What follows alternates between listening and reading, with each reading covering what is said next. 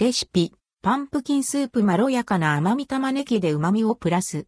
かぼちゃの栄養美味しさギュッと。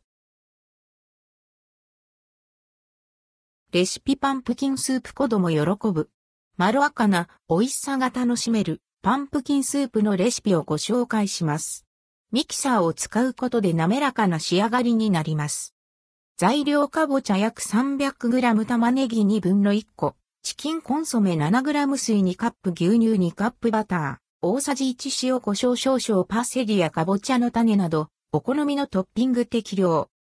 レシピは味の素の公式サイトに掲載されているものを参考にしています。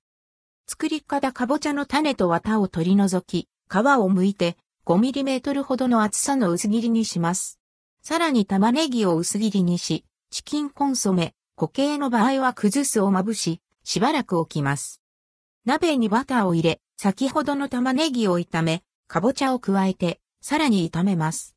水を加えて、煮立ったら、中火で約7から8分煮ます。かぼちゃが柔らかくなるまで煮込みます。煮込んだものをミキサーにかけて、鍋に戻し入れます。そこへ牛乳を加えて一煮し、調味料で味を整えます。器に盛り付け、お好みのトッピングをしたら、完成。ミキサーにかける一手間が美味しさの秘訣。かぼちゃを消費したい時にもおすすめのレシピです。